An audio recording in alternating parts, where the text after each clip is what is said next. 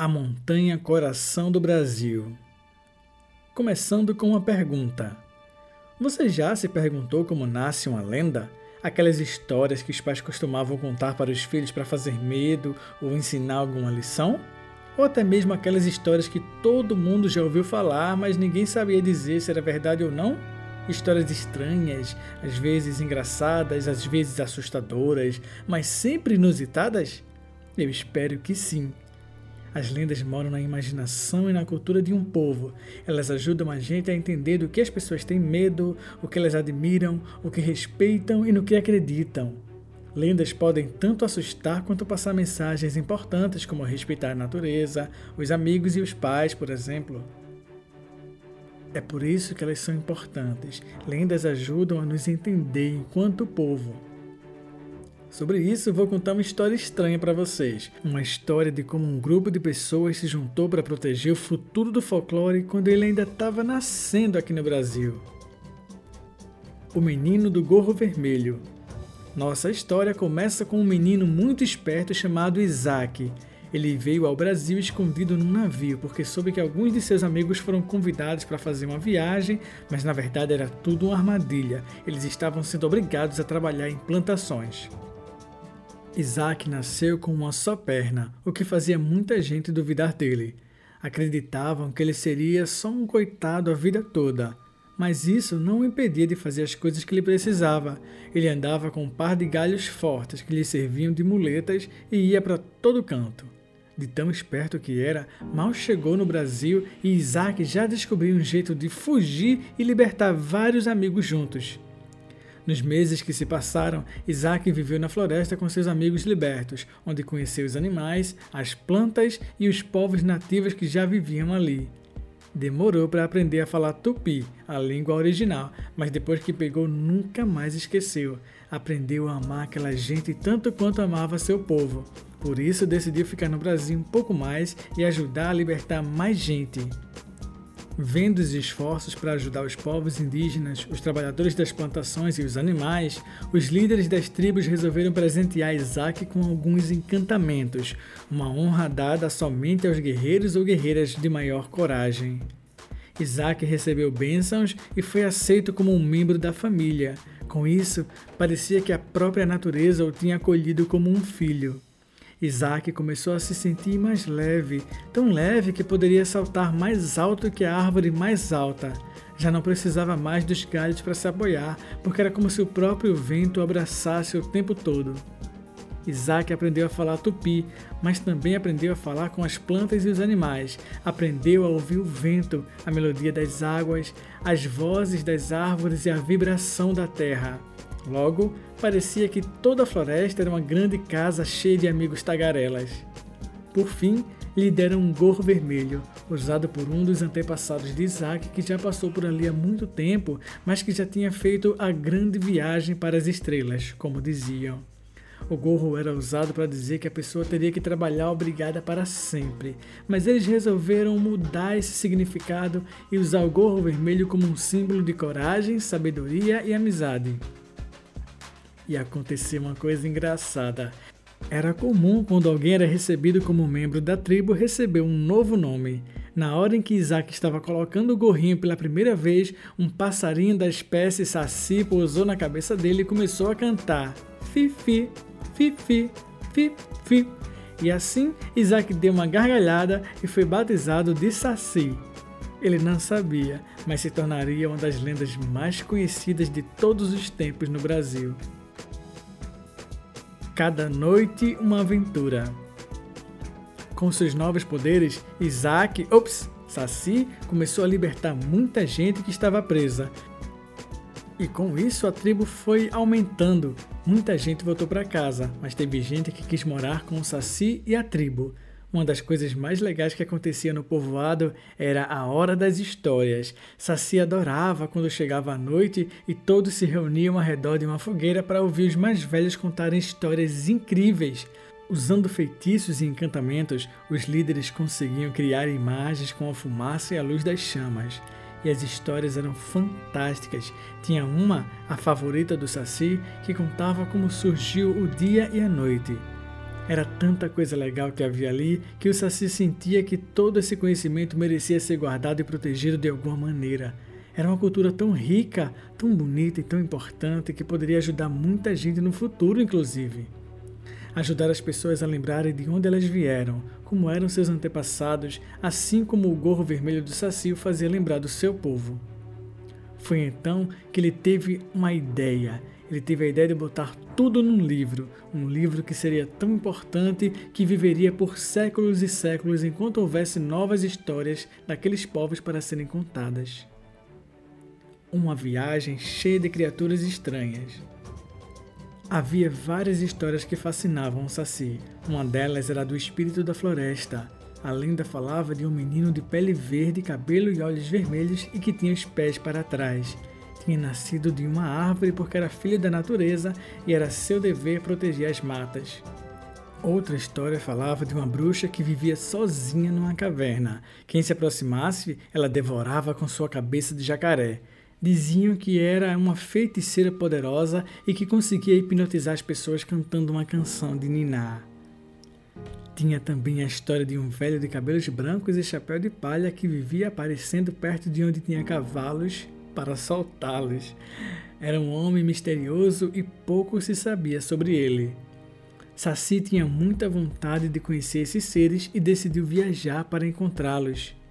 O primeiro encontro foi com o menino verde, seu nome era Curupira, que o Saci logo decifrou, pois sabia o significado dos nomes das coisas. Curupira significava corpo de menino, já que aquele ser tinha a aparência de um jovem rapaz. Os dois logo se tornaram amigos. A visita à caverna da bruxa levou mais tempo, porque havia muitas cavernas e a maioria estava somente cheia de morcegos. Quando finalmente encontrou a caverna certa, conheceu a velha feiticeira, ela não tinha cabeça de jacaré como diziam, mas se quisesse poderia ter. É que ela tinha tantos poderes e conhecia tantos feitiços que se transformar em um animal era brincadeira de criança. Seu nome era Coca, mas no Brasil os animais a chamavam de Cuca.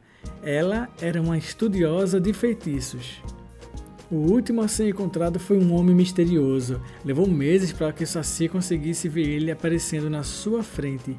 Foi numa tarde chuvosa. O Saci estava numa árvore observando os cavalos quando o homem surgiu de um portal. Era uma passagem circular que abria um buraco no ar. Saci se aproximou do homem e perguntou de onde ele vinha e como conseguia fazer aquilo. O homem misterioso convidou Saci para tomar um cafezinho em sua cabana no além, que era onde ele morava. Mas aconteceu uma coisa estranha. O Saci não conseguiu atravessar a passagem. O homem misterioso explicou que o além é um lugar onde ficam histórias esquecidas, e como o Saci já era um ser muito conhecido, muita gente acreditava nele, então ele não ia conseguir passar. Resolveram então conversar na floresta mesmo. O homem disse que o além é um lugar solitário. É bom para quem quer sossego, mas tem uma hora que fica muito parado. Aí, quando ele quer se divertir um pouco, abre uma passagem e vem à terra cavalgar, sua atividade favorita. Com a permissão de todos, o Saci anotando tudo que descobria sobre esses seres fantásticos que iam conhecendo. Passou um ano viajando pelo Brasil e conhecendo diversos seres fantásticos que eram verdadeiras lendas. Quando finalmente voltou para sua tribo, Saci percebeu que o livro estava cheio de páginas escritas e histórias incríveis. Uma noite perigosa. Quando estava voltando para sua aldeia, Saci sentiu logo um cheiro de queimada. Saltou e chegou a tempo de ver cabanas da aldeia todas pegando fogo e as pessoas correndo para lá e para cá com cabaças cheias de água para tentar apagar.